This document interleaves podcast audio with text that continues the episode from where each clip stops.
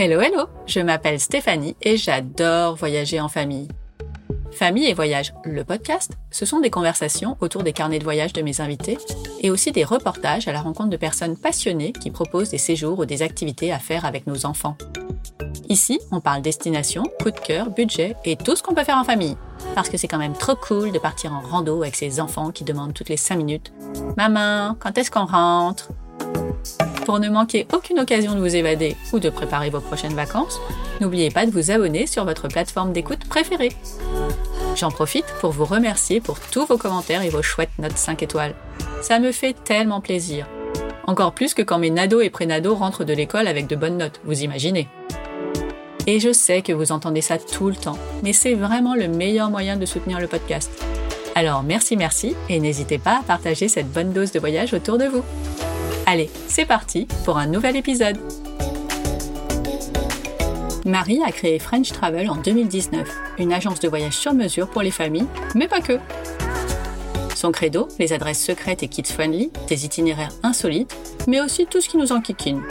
Les transferts, la réservation de restaurants, les activités, et même la nounou. Oubliez les heures de recherche après le boulot, Marie s'occupe de tout, quelle que soit la région qui vous intéresse. Alors, même si on ne sait pas quand nous repartirons sur les routes de France, je me suis dit qu'on avait bien besoin d'une spécialiste des pépites régionales pour nous donner des idées. Aujourd'hui, c'est donc un véritable guide qu'elle nous propose pour préparer nos prochaines escapades en France. Je vous souhaite une belle écoute. Bonjour Marie. Bonjour. Merci infiniment d'avoir accepté mon invitation pour nous donner des idées d'évasion en France. Bon, euh, Noël, ça sent un peu le roussi, hein, mais on va croiser les doigts pour février. J'espère bien. Merci de, ton enthousiasme pour février. Je croise les doigts aussi.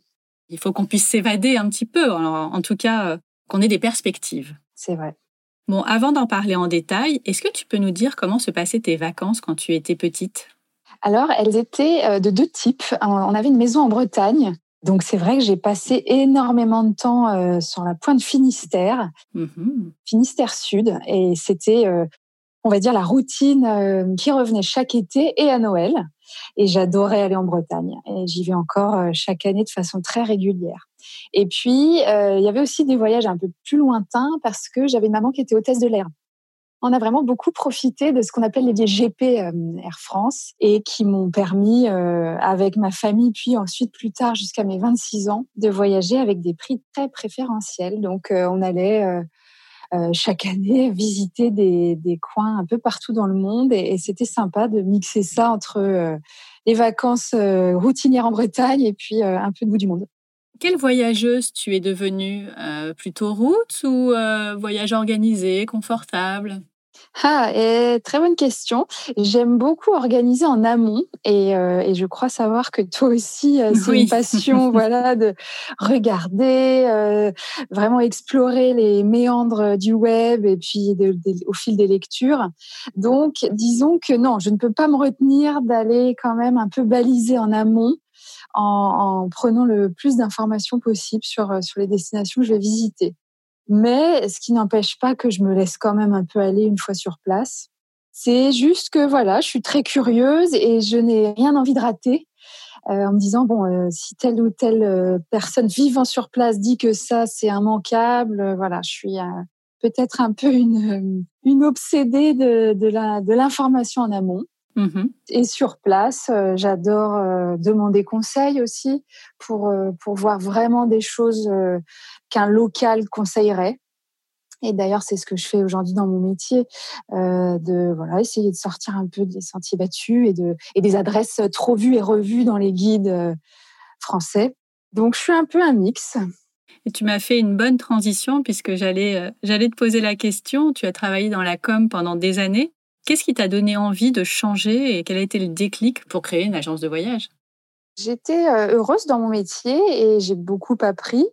Euh, mais en fait, au fond de moi, je savais un jour, je voudrais monter mon, projet entrepreneurial. Mmh et ce n'était pas clair parce que je me disais, bon, euh, certes, je veux un jour me lancer à mon compte et, comprendre ce qu'est la, vie d'un projet de A à Z qui, qui m'appartiendrait. Mais que faire? Comment? La forme n'était pas très claire. Et les seules choses que je savais au fond de moi, c'était que j'avais envie de continuer à pratiquer les langues étrangères parce que j'en parle trois et que j'adore ça. Vraiment, c'était ma passion à l'école et, et ça l'est encore. C'est quelle langue? Alors anglais, espagnol et italien. Ouais, super. Donc ça c'était ok, un premier fait, mais après euh, j'avais aussi envie d'un contact plus direct avec le client, ce qui me manquait dans, mes métiers euh, liés à la communication où bon finalement euh, lors d'événements ou de choses comme ça bien sûr on peut apercevoir le client, mais j'avais envie d'une relation directe. Euh, et, voilà, donc ça a mûri dans ma tête. Et puis finalement, je me suis dit que le tourisme eh ben, pourrait allier ce, côté clientèle first et puis aussi le, les langues étrangères. Et, euh, et j'ai commencé à m'intéresser euh, au métier de guide touristique mmh pour une clientèle étrangère venant découvrir Paris. Et de fil en aiguille, je me suis rendu compte que ben, j'adorais montrer ma ville, mais aussi conseiller sur Paris et la France que je connaissais bien. Enfin, c'est un peu apparu comme un métier qui cochait beaucoup de cases. Et l'agence de voyage en tant que telle permet bah, pas seulement de guider le jour J, mais, mais de préparer en amont. Et c'est ce que je faisais déjà depuis longtemps pour tous mes voyages. Et combien de temps ça a pris justement entre euh, l'idée et le projet qui se précise et la mise en application réelle, la création de, de ton entreprise? Une petite année, peut-être dix mois, de, de, tester le métier d'abord de guide touristique, parce que ça, c'est accessible euh, plutôt facilement entre guillemets mmh et puis ensuite me renseigner sur le euh, les formalités pour être une agence de voyage, euh, bah, créer un business plan et imaginer un peu la suite, on va dire une année avant que ça prenne forme. Combien de temps ça t'a pris pour, euh, pour être guide touristique? Quelles sont les... Il y a des formations, j'imagine, qui existent pour ça? Oui, tout à fait il faut quand même euh, démarquer deux métiers, guide touristique et guide conférencier. Oui. Et le, le, guide conférencier, effectivement, a un diplôme euh, qui est d'ailleurs euh, assez compliqué et, et, et c'est un très haut niveau au niveau bah, culturel, maîtrise parfaite de la langue. moi, je ne suis pas passée par là, mais j'ai accédé au métier de guide touristique qui est plutôt accessible euh, et qui permet de faire une visite à pied. Donc, on n'a pas le droit de rentrer dans les monuments. Mmh C'est uniquement les guides conférenciers qui peuvent le faire. Les métiers de guide touristique, euh, à l'époque, quand je me suis lancée, le tourisme battait son plein à Paris et, euh, et ils en recherchent pas mal. Donc, il faut parler plusieurs langues et, et avoir quand même une certaine, on va dire, facilité d'expression. Mais ensuite, il faut se former sur le terrain. Ta clientèle est de quelle nationalité en majorité? Quand j'ai lancé mon business, euh, c'était euh, pratiquement que euh, une clientèle nord-américaine, 95% américains et puis 5% anglais et canadiens. Et puis, euh, bah, j'ai eu euh, le challenge euh, et puis un peu le plaisir aussi de devoir me renouveler en mars 2020 de cette année pour m'adresser à une clientèle plutôt européenne, voire très franco-française. Aujourd'hui, donc, mes clients n'ont plus rien à voir avec mes débuts. Mais, mais c'est un défi et puis j'apprends de, de, nouvelles pratiques et c'est une autre culture, bien sûr. Est-ce que tu peux nous donner euh, quelques exemples d'approches très différentes entre euh, les clients américains, au-delà de la langue évidemment, et les clients français? Qu'est-ce qu'ils recherchent euh, les uns et les autres en particulier? Un Américain a envie de... Disons que j'avais beaucoup de primo-visiteurs, donc des gens qui venaient pour la première fois et qui finalement avaient envie de voir bah, les indispensables. Le, euh, il me parlait souvent du Louvre, voilà. Et s'ils allaient ensuite faire une étape ailleurs en France, c'était dans, dans des régions, euh, euh, voilà, les plages du débarquement en Normandie. Il fallait peut-être un peu plus les pousser à aller voir euh, euh des régions un peu moins connues, euh, dépasser un petit peu tout ce qui était euh, très cliché et, et un peu oui facile mais ensuite, ils avaient vraiment besoin de conseils parce que euh, un Américain souvent bah, ne parle que euh, l'anglais et a envie de faire confiance à une tierce euh, personne pour organiser son séjour. Donc, euh, il faisait beaucoup confiance quand même, j'ai trouvé, euh, et des relations assez simples, c'est-à-dire moins de, de négociations. En fait, il vous croit sur parole. Vous êtes française, vous vivez là. Donc, euh, vous devriez euh, être normalement euh, en meilleure capacité qu'eux de, de designer leur voyage. C'était plus simple. Avec un, avec un Français, donc c'est autre chose. Bah, bien sûr, moi, mon, mon, agence de voyage propose uniquement la France. Oui.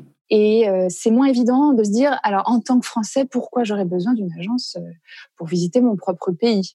Donc on est sur des questions un peu plus hum, logistiques. Moi, je dois leur apporter vraiment le, bah, les, le clé en main de mon métier, voilà, le clé en main. Je leur fais gagner du temps en fait sur bah, les recherches en amont, euh, des conseils euh, selon leur personnalité. Donc, je passe beaucoup de temps à, à, à cerner un peu ce qu'ils aiment faire en vacances, euh, quelles quelle, quelle euh, personnes ils sont dans la vie quotidienne pour pouvoir euh, leur offrir un, un séjour personnalisé. Mmh et puis, bien sûr, selon leur budget aussi. Et oui. Donc, il y a un petit peu plus d'aller-retour et un peu plus d'attente de la part du client français, mais ce qui est totalement normal. Je, je crois, enfin, je le serais aussi, hein, avec euh, avec une agence dans mon pays. Et, euh, et donc c'est c'est un, un, autre type de, de format, mais bon, qui me plaît aussi. Et donc, quand les frontières vont rouvrir et, euh, et, que cette pandémie sera loin derrière nous, tu vas crouler sous les demandes étrangères et françaises. bah écoute, merci et je me le souhaite parce qu'il y a eu des, des, mois quand même de creux. Hein. Mais, mais ouais, on, on verra, ça sera un panaché de, de nationalités, j'espère. Oui, et puis s'il y a une chose positive là-dedans, c'est que ça t'a obligé à sortir euh, de ta zone de confort, comme on dit, et à aller chercher euh, d'autres euh, types de clients pour bah, pour pas mettre la clé sous la porte. Et ça, c'est important. Oui, tu as raison. Ça m'a sorti totalement de, oui, de la facilité ou un petit peu du, ouais, de ma, ma routine et des, et des, offres que je vendais euh, plutôt souvent. Mmh. Là, j'ai dû aller chercher d'autres services, euh, comme par exemple la, la garde d'enfants ou bien des, bon, des stages, des expériences un peu plus immersives. Ça, ça m'a fait connaître aussi d'autres prestataires et mon offre, elle est beaucoup plus complète aujourd'hui. Bon, est-ce que tu peux nous dévoiler maintenant les cinq régions dont tu vas nous parler? Alors, on va partir d'abord euh, dans mon petit coin de France dont je vous parlais tout à l'heure et c'est la Bretagne, mmh. le pays bigoudin. Donc, c'est une région de, du sud Finistère. OK. Ensuite, euh, là, on part de l'autre côté de la France et euh, je t'emmène à Gérardmer, qu'on appelle la perle des Vosges. Donc, c'est dans l'Est. Oui. On continue quand même sur la thématique montagne parce qu'on parle bien des vacances de février. Mais oui. Et euh, on part à Ossois, qui est une toute petite station euh, savoyarde pas très loin de Modane, euh, voilà, peu connu mais qui vaut le détour. Ah oui, j'en ai jamais entendu parler, j'ai hâte. Et après, on va remonter euh, dans la région euh, nord, en baie de Somme. Il y a vraiment de, de, très beaux coins à voir et le mois de février offre de super couleurs là-bas. Donc, pour ceux qui ne connaissent pas, c'est quelque chose que je recommande beaucoup. D'accord. Et enfin, on va s'arrêter dans une cinquième étape dans le centre de la France, en Auvergne, dans les monts du Forez. C'est euh, vraiment au centre euh, et c'est très très beau, surtout en hiver. Chouette, des choses bien différentes. Donc euh, normalement, ça devrait plaire au plus grand nombre et en tout cas, on ira piocher ce qui nous plaît le plus à la fin. Du coup, on commence par la Bretagne. Alors, j'adore la Bretagne et, et j'étais il n'y a pas si longtemps que ça dans le Morbihan, donc c'est pas très loin du Finistère Sud. Qu'est-ce que tu vas nous, nous raconter sur ce pays bigoudin? Alors, le pays bigoudin, euh, donc je le connais quand même vraiment très bien, en long, en large, et euh, je, ne, je pense ne pas être la seule à trouver que c'est un peu une pépite en Bretagne puisque bah, j'y ai vraiment ramené à la fois mon mari, mais beaucoup d'amis. Euh, ça fait l'unanimité, donc j'espère que euh, tes auditeurs ne seront pas déçus. Mais normalement, c'est vraiment un coin où on va peu, parce que c'est le bah, Finistère, ça veut dire la fin de la terre. C'est un peu mmh du monde pour euh, à la fois les Parisiens, les Lyonnais, les Bordelais. C'est très loin, certes, mais euh, c'est encore préservé, peu touristique et, euh, et, on y mange très bien. Euh, voilà, je pense que c'est important de faire, euh, de faire découvrir aussi cette partie de la Bretagne et en plus, elle me tient beaucoup à cœur. Alors, qu'est-ce qu'on y fera là-bas? Alors, moi, je vous conseille d'être déjà basé à l'Esconil et c'est un petit port de pêche. C'est assez bien situé en, en pays bigoudin, au centre de beaucoup de choses à faire. Et qu'est-ce qu'on va y faire? Euh, C'est un petit port qui permet, avec ses enfants, de pratiquer euh, pas mal d'activités et même au mois de février. Il fait froid quand même en février.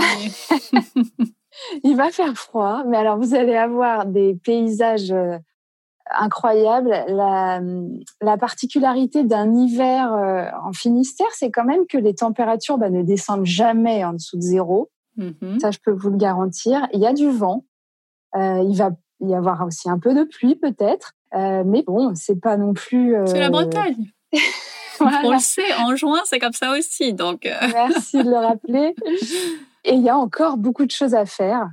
L'Esconil, c'est au pied du GR34, qui est un petit, enfin un chemin de randonnée mhm. et qui est tout simple. Donc avec les enfants, c'est top parce que euh, vous allez avoir des, bah, le chemin qui borde la mer, des rochers euh, aux formes incroyables. Mhm. Et ça, c'est vraiment en bas du village.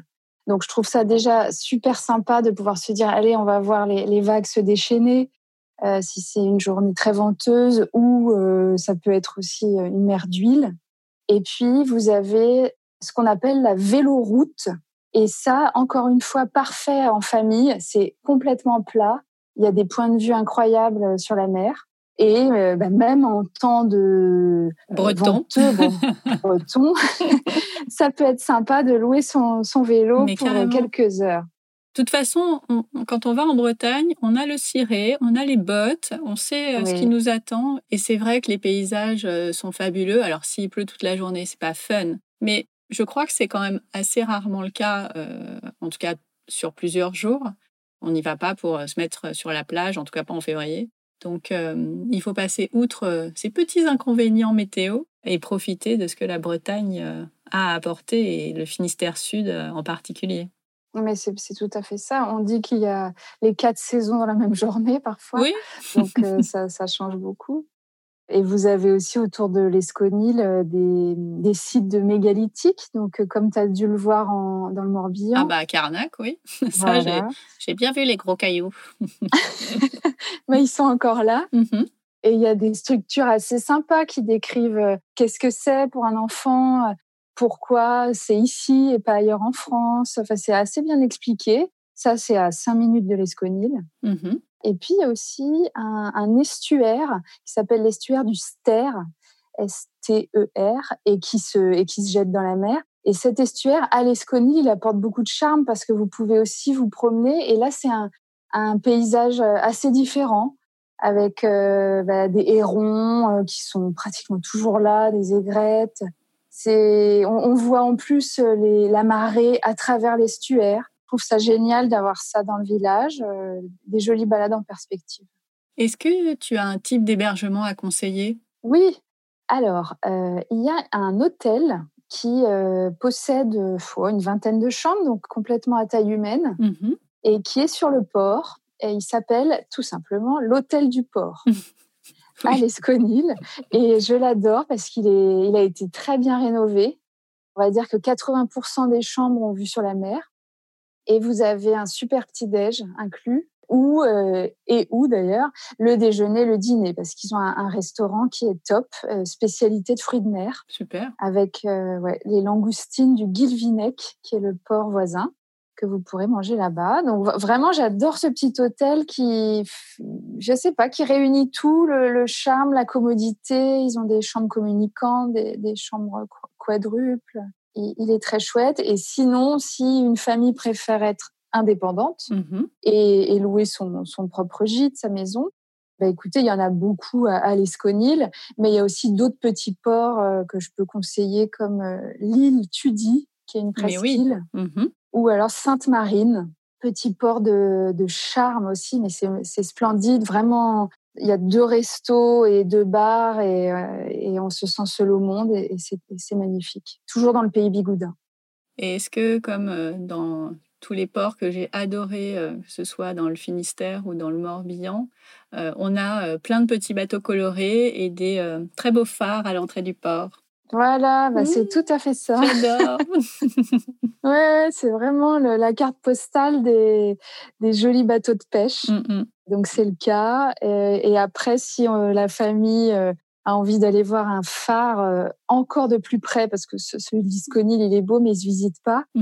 sinon, il y en a un autre qui s'appelle le phare d'Ecmul et qui est un des plus grands en Bretagne. Il fait 65 mètres de haut. Ah, et on, on, peut monter les marches à partir de 6-7 ans. Il y a une vue exceptionnelle sur, euh, sur toute la baie. Ah bah super. Mm. C'est vrai qu'on ne peut pas le faire systématiquement. Et enfin, moi, je fais partie de ces gens qui sont euh, happés par les phares. je trouve ça euh, génial. J'adore. Ah ouais, c'est hypnotisant. On part à Gérardmer maintenant? Allez, on change de décor. Gérardmer, c'est c'est une ville euh, mais je trouve que c'est vraiment un point de départ euh, excellent pour visiter les Vosges. Enfin, en tout cas, pour passer un séjour sympa, parce que c'est une ville hyper dynamique, très propre, qui possède beaucoup d'atouts comme des lacs, des cascades. Euh, dans la ville, mais aussi à, à, ses abords, à même pas cinq minutes en voiture. Donc, c'est mon conseil pour se dire, tiens, je vais visiter les Vosges. Gérardmer, c'est un excellent compromis pour moi. Et qu'est-ce qu'on y fait alors à Gérardmer Tous ces lacs sont splendides. Mhm. Il n'y en a pas un qui m'a déçu. Euh, le lac de Gérardmer est un des plus grands et vous pouvez faire des, des balades autour euh, qui sont assez euh, incroyables. Il y a des, des, couleurs en février si on a un très beau soleil. C'est, bon, c'est vraiment quand même quelque chose à voir et c'est pas pour rien qu'on l'appelle la perle des Vosges beaucoup de lacs, euh, des randonnées assez simples parce que contrairement aux Alpes, bon, c'est beaucoup moins haut. Oui. On n'est pas obligé de chausser des raquettes. Euh, il va y avoir beaucoup de randonnées à, pied euh, classiques. Ah, ça c'est pratique parce que les raquettes c'est pas forcément, enfin c'est pas la même randonnée. Non. C'est vraiment plus plus fatigant et pour l'avoir fait avec mes enfants qui sont déjà grands, ça a été long. Ah ça, peut être très fatigant et on a chaud et on n'est pas bien. Oui. Il y a une petite rando que, que je voudrais recommander parce qu'elle fait 4,5 km. Et euh, en fait, c'est autour du lac de Gérardmer, mais en passant par la cascade des Mérelles. Et en fait, je trouve que bon, bah, c'est parfait comme durée. Et là, on va avoir, euh, on, c'est comme si on n'était plus dans la ville du tout. Pourtant, on y est encore. Et cette cascade, euh, bah, c'est superbe. Elle n'est pas très haute, mais c'est très très verdoyant, été comme hiver, et c'est très simple. Je pourrais te donner les infos pour retrouver le point de départ de cette rando. Volontiers, on mettra ça dans les notes de l'épisode. On s'attend pas à, ce qu'il y ait une cascade euh, dans les Vosges. Alors, je connais pas bien les Vosges, mais euh, de me dire que je vais aller faire une rando et qu'il y a une cascade au bout, c'est euh, vraiment inattendu et, euh, et assez sympathique. Oui, c'est vrai, c'est vrai que c'est pas connu pour ça. Et ouais, en cascade, on imagine forcément la Corse ou des paysages très chauds. Mm-hmm. Mais il y en a aussi euh, dans ce genre de région. On a tout en France de toute façon. Et puis après, dans les Vosges, on mange aussi très bien. Et là, moi, je voudrais quand même mettre l'accent sur les fermes auberges. Oui. Il est possible d'en trouver à Gérardmer et puis dans les villages aux alentours. À Gérardmer, moi, je recommanderais l'auberge de Grouvelin. Et on n'est plus, euh, comment dire, oui, on est coupé du monde. C'est euh, des chalets qui accueillent euh, des visiteurs pour la journée. On a envie de rester quatre heures à table, tellement c'est convivial, le feu de cheminée. Ouais. Super ambiance, à la bonne franquette, bien sûr. Et puis, bah, après une rando et quand on a envie de se réchauffer un peu, il y a des plats euh, comme euh, comment ça s'appelle la, la tofaille. C'est euh, pommes de terre minster, la spécialité de là-bas. Des, du lard. C'est léger, c'est bien. Mais on est reparti pour un tour ensuite pour l'après-midi. Et, et, oui, c'est une expérience en soi de s'attabler dans ce, dans ce genre de cadre. C'est très chaleureux. Et j'imagine qu'il y a des superbes tartes en dessert. Oui, oui, oui. Euh, ils appellent pas ça tarte aux myrtilles, mais c'est tout comme une tarte au brimel, qui est une sorte de myrtille là-bas, euh, bah, en plus très typique de, l'hiver euh, dans les Vosges. Et tu conseilles de trouver un hébergement dans Gérardmer et de visiter autour, ou d'avoir plusieurs points si on se dit qu'on veut partir une semaine dans les Vosges? Combien d'hébergements ou un hébergement? Comment tu vois les choses? Alors là, moi, je, t'en ai sélectionné deux euh, parce qu'effectivement, c'est un bon point de peut-être mixer entre deux hébergements. Le, premier, alors moi, je le mets au centre de Gérardmer, qui est vraiment encore une fois euh, très chouette, beaucoup de restos, de jolies petites ruelles, mmh très joli centre-ville. Le manoir au lac, qui est ah, à Gérardmer. Rien que le nom, euh, t'as envie. Ouais. et euh, qui possède une piscine intérieure. Et je trouve qu'en hiver, c'est quand même sympa après sa journée d'aller dans un bon, une bonne piscine à 27 degrés. Ah, carrément, oui. Ouais, avec les enfants, ça peut être sympa de finir la journée comme ça. Mmh c'est une, une, grande villa en fait. Il y a 16 chambres et c'est face au lac de Gérardmer. Budget peut-être un peu plus élevé que la deuxième adresse que je vais vous donner. Mais bon, pour faire trois nuits, c'est, on est au cœur de la ville avec un cadre très très enchantresque. Ok. Et après, alors si on a envie de passer encore une fois deux ou trois nuits ou plus, plutôt là vraiment en pleine nature dans, dans les monts des Vosges, mmh là je recommande le domaine de Pi, PY. Ok. Et c'est à 10 minutes de voiture au, au Valtin. Et, et, là, vous êtes en pleine montagne, il y a, il y a très peu de chambres avec euh, une vue splendide. C'est des chambres d'hôtes. Super.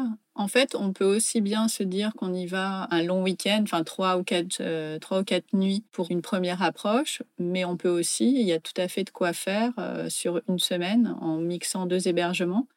En termes de pistes, on est loin ou pas du tout On est proche des pistes et notamment d'une station qui s'appelle la Mosselaine, Mmh On peut aussi y dormir, mais voilà. C'est moins sympa. C'est peut-être un peu moins sympa et c'est surtout très proche. Et contrairement aux Alpes, encore une fois, vous avez moins de trafic. Donc vous allez vraiment mettre 10 minutes, mais porte à porte, euh, depuis les deux hébergements que je vous ai dit. Mmh et c'est des stations, euh, bah, enfin la Moselaine, c'est assez agréable. Il y a toutes les infrastructures qu'il faut, euh, un ski club pour les enfants. C'est une petite station, mais qui est qui est très mignonne.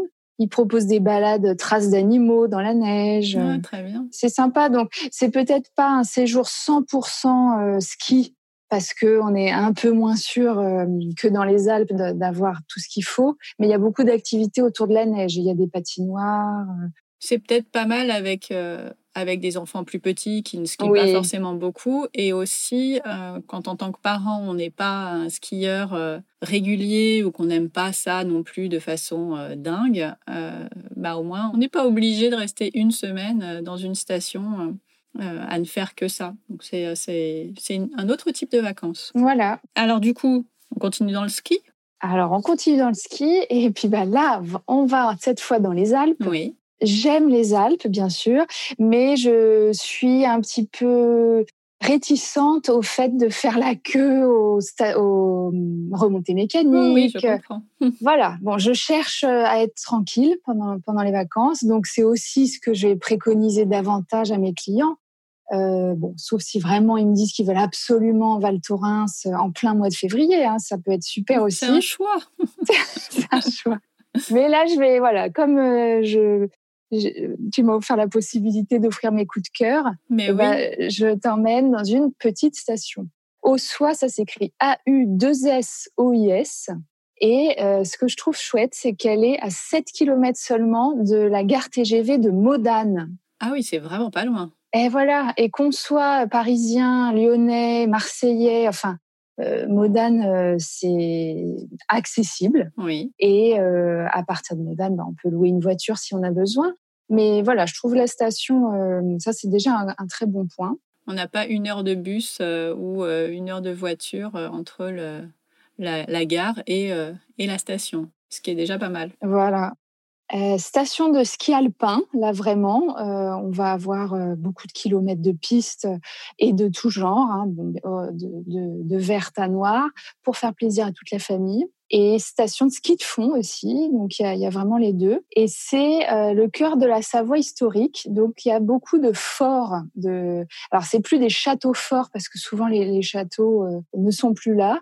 Mais les forts qui, qui défendaient le, un royaume qui s'appelait le royaume de Piémont, parce que cette région a été très très longtemps italienne. Okay. Jusqu'aux années 1800, euh, il y avait cinq forts vraiment tout autour d'Ossois pour défendre le territoire.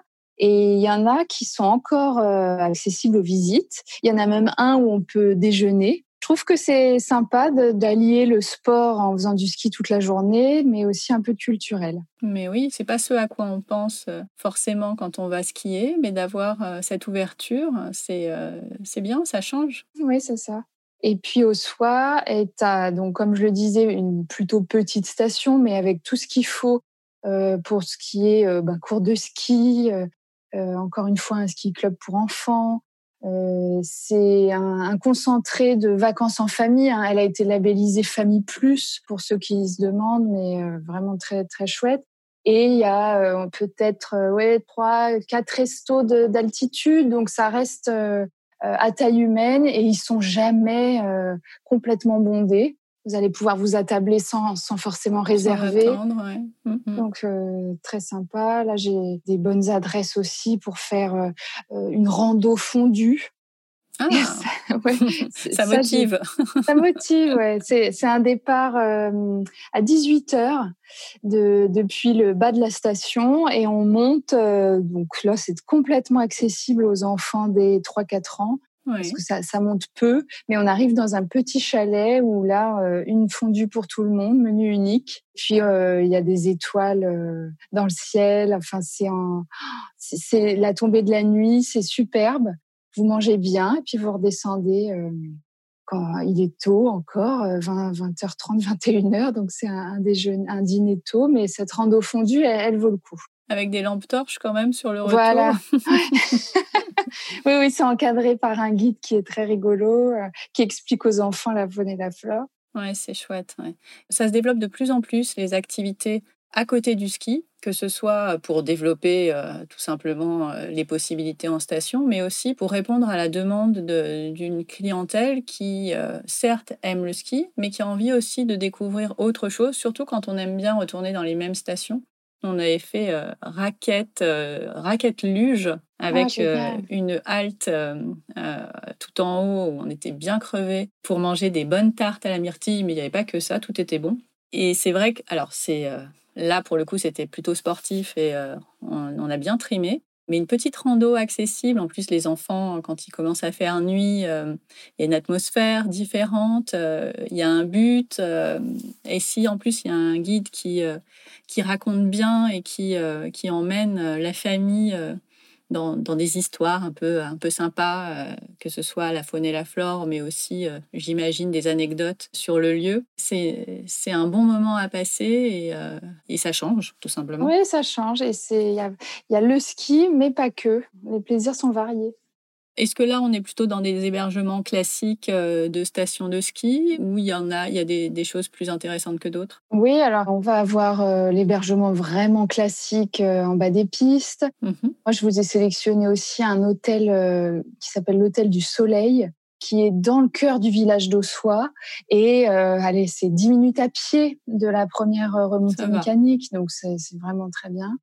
Très charmant. Alors là, le chalet, comme on l'imagine, avec euh, beaucoup de bois, mais sans être kitsch. Ils sont adorables, très bon accueil. L'hôtel du Soleil, euh, il y a des chambres familiales euh, et un bar après ski. Donc ça, c'est un bon plan. Ok. Et sinon, le chalet Moura, M-O-U-R-A, celui-ci, il est à louer pour huit personnes, où ils ont aussi des chambres d'hôtes pour quatre personnes. Ah. C'est très mignon et on est plus indépendant, on a sa cuisine. Voilà. C'est un autre format. Oui. Qui est aussi dans, dans le centre-ville, qui est très, très mignon. Euh, ça, ça, ça, vaut le coup de regarder. Ok. C'est euh, parfois les, les, familles aiment bien effectivement euh, avoir un peu plus d'espace que dans une location classique ou dans un hôtel. Donc les chalets, puis je trouve que ça, ça fait rêver quoi d'être dans un chalet à la montagne. C'est vraiment le top du top. Quoi. On part dans la baie de Somme? Alors, baie de Somme, on change complètement de décor. La baie de Somme, moi, je vais vous parler des alentours de Saint-Valery-sur-Somme, mhm. qui est euh, un peu comme je le disais pour l'Esconil avec le pays Bigoudin, un très bon point de départ pour explorer la région.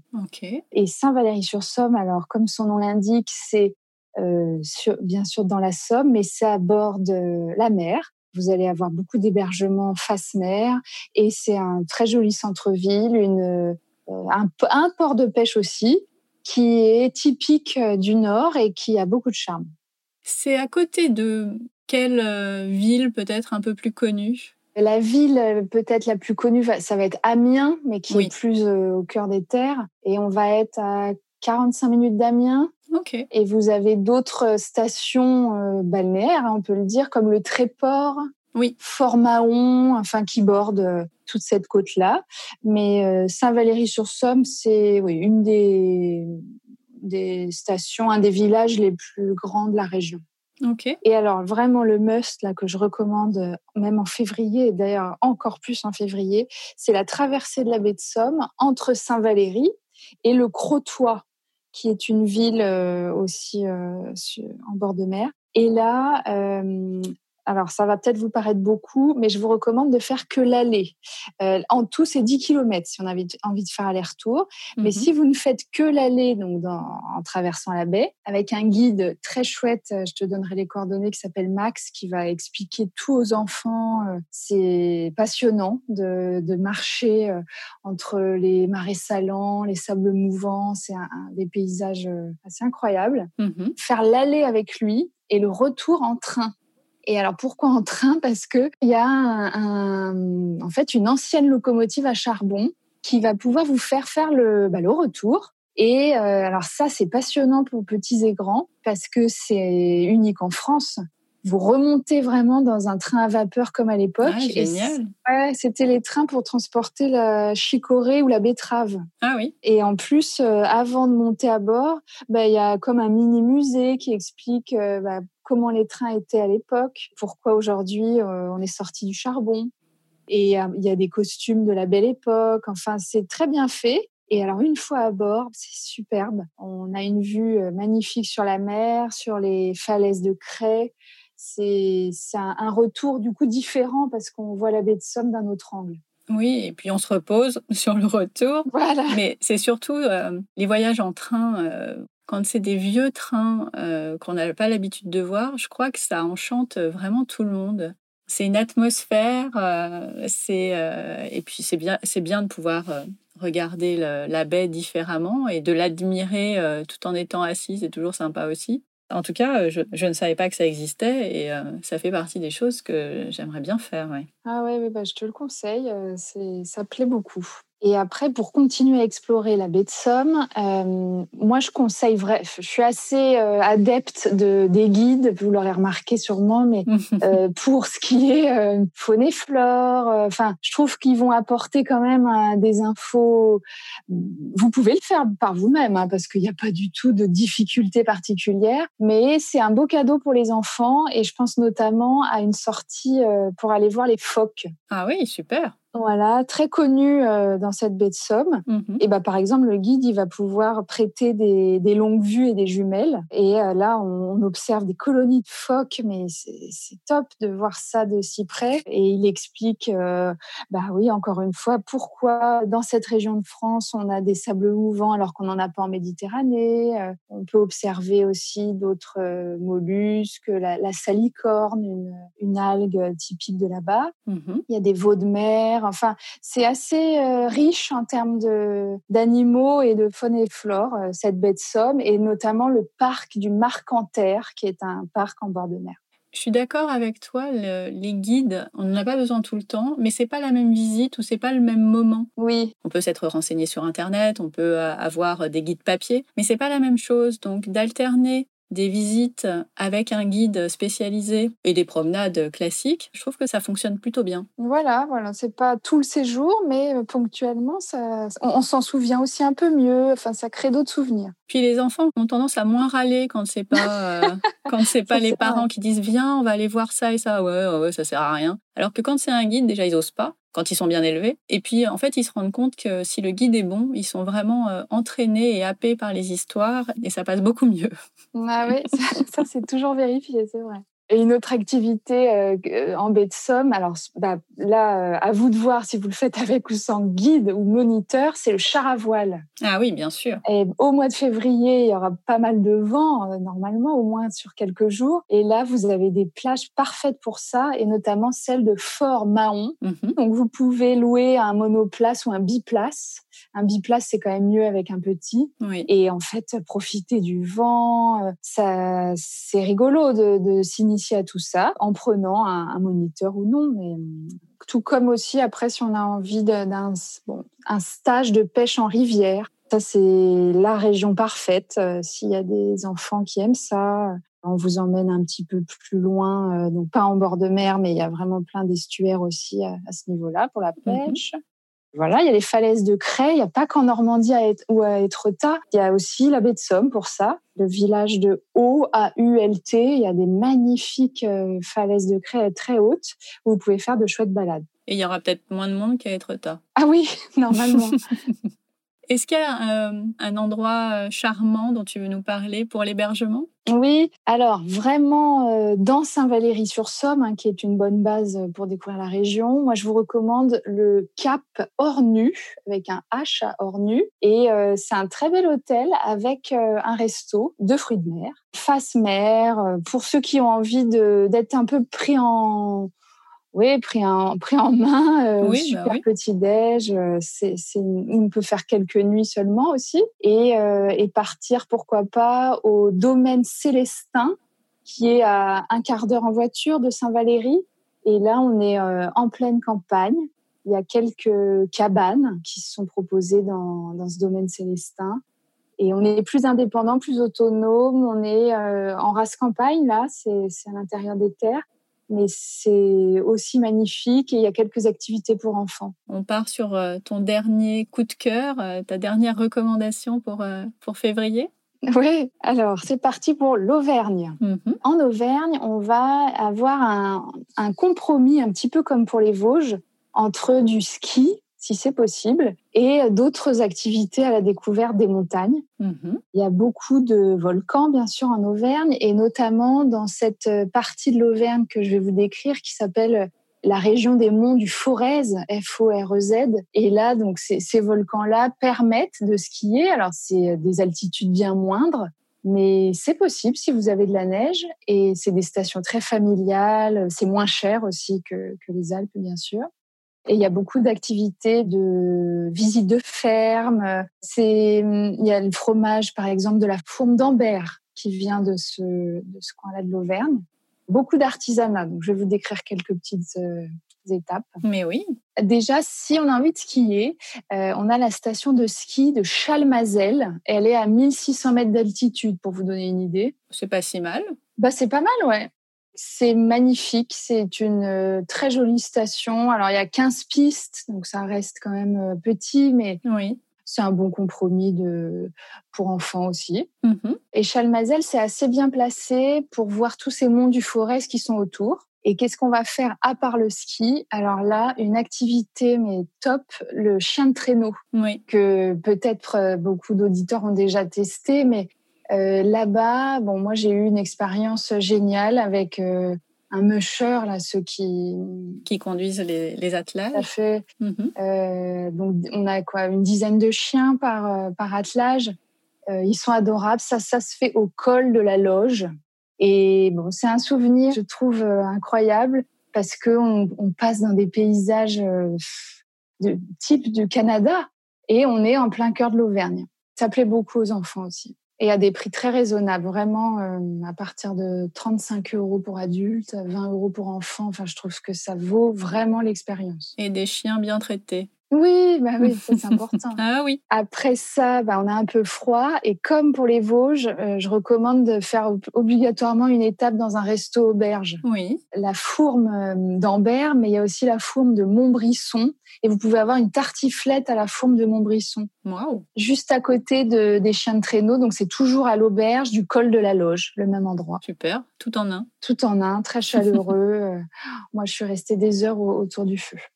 Et puis bon, s'il neige, mais pas suffisamment, euh, pourquoi pas faire des, des, jolies pistes de luge? Il y en a beaucoup dans le coin, à la fois au col de la Loge ou bien à la station de Chalmazel dont je parlais tout à l'heure. Et ils sont très bien équipés pour ça. Donc on va louer facilement. Euh, c'est l'éclate là pour les enfants. Les, C'est comme un sport à part entière chez eux. Mm-hmm. Et puis dans, en Auvergne, euh, ils sont assez riches aussi de tout ce qui est euh, artisanat et notamment du papier. C'était là-bas que les premières euh, papeteries enfin, sont arrivées en France et ça se faisait dans des moulins. Et il y en a un qui est toujours en activité. Ah, c'est chouette ça. Ouais, ouais, pour faire comprendre aux enfants bah, d'où vient le papier, comment on le fabrique.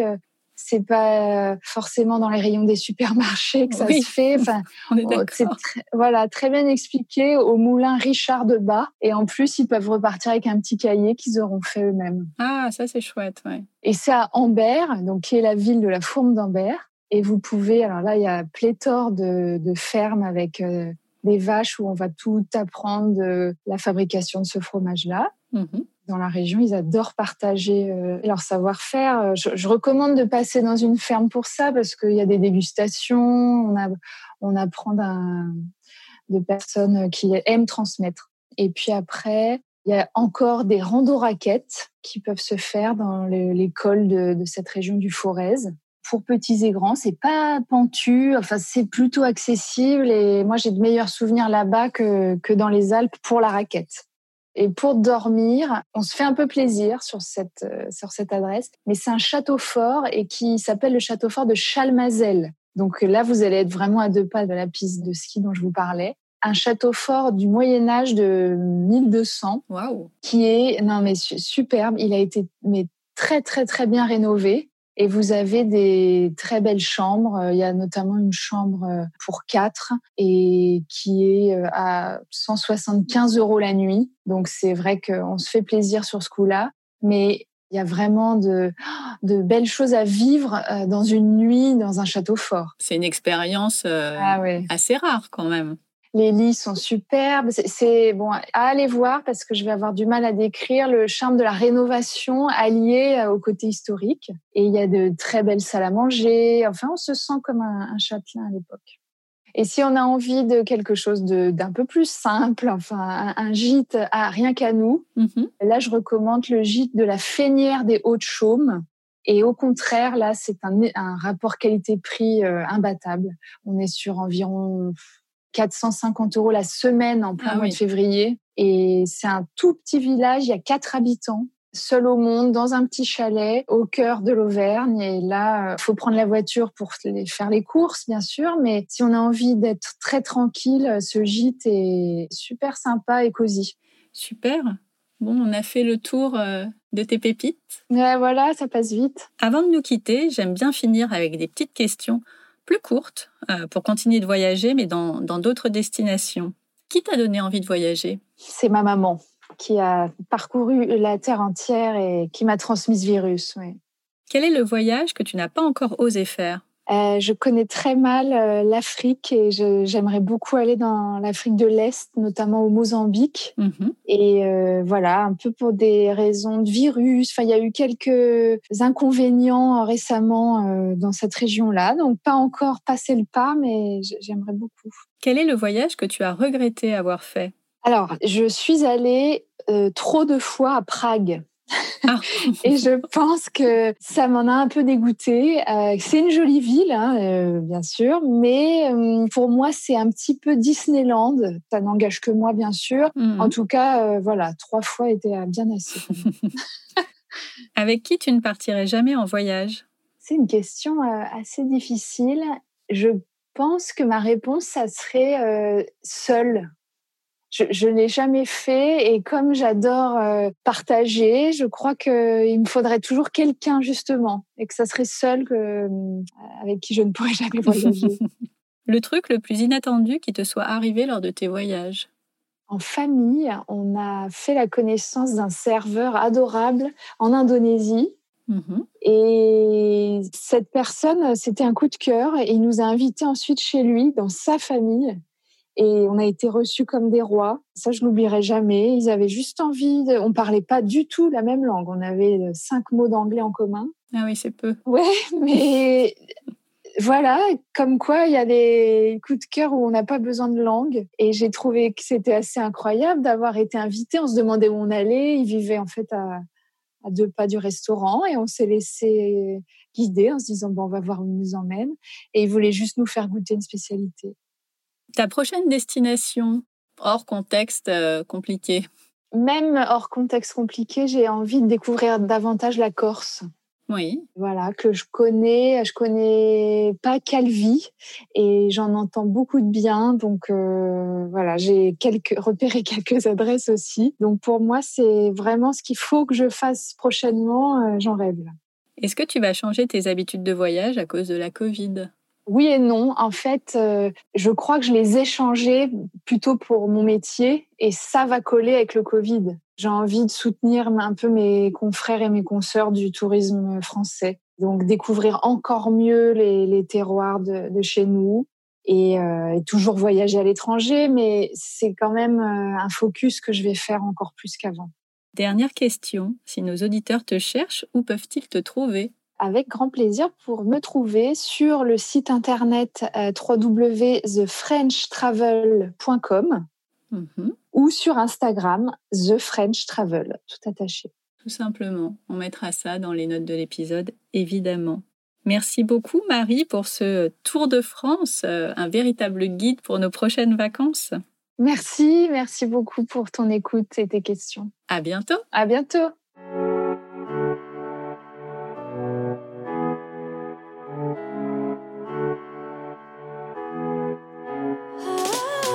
Merci d'avoir écouté jusqu'au bout. Si cette conversation vous a plu, bah dites-le moi en mettant un commentaire sur Apple Podcast. Pour ça, rien de plus simple. Il suffit d'aller dans l'application, puis sur Famille et Voyage, le podcast, de cliquer sur S'abonner, puis de descendre tout en bas, cliquer sur la cinquième étoile, puis rédiger un avis. Un immense merci à celles et ceux qui prendront quelques secondes pour le faire, car c'est la seule façon de donner de la visibilité au podcast. Si vous n'avez pas tout noté, pas de panique. Toutes les informations sont dans les notes de l'épisode sur le blog famille et voyage avec un s.com slash podcast. Vous avez des questions, un récit de voyage à raconter, un invité à proposer? Dites-le moi de la même façon sur le blog famillevoyage.com slash podcast. À dans deux semaines pour un nouvel épisode. D'ici là, prenez soin de vous, inspirez-vous et créez-vous de chouettes souvenirs en famille.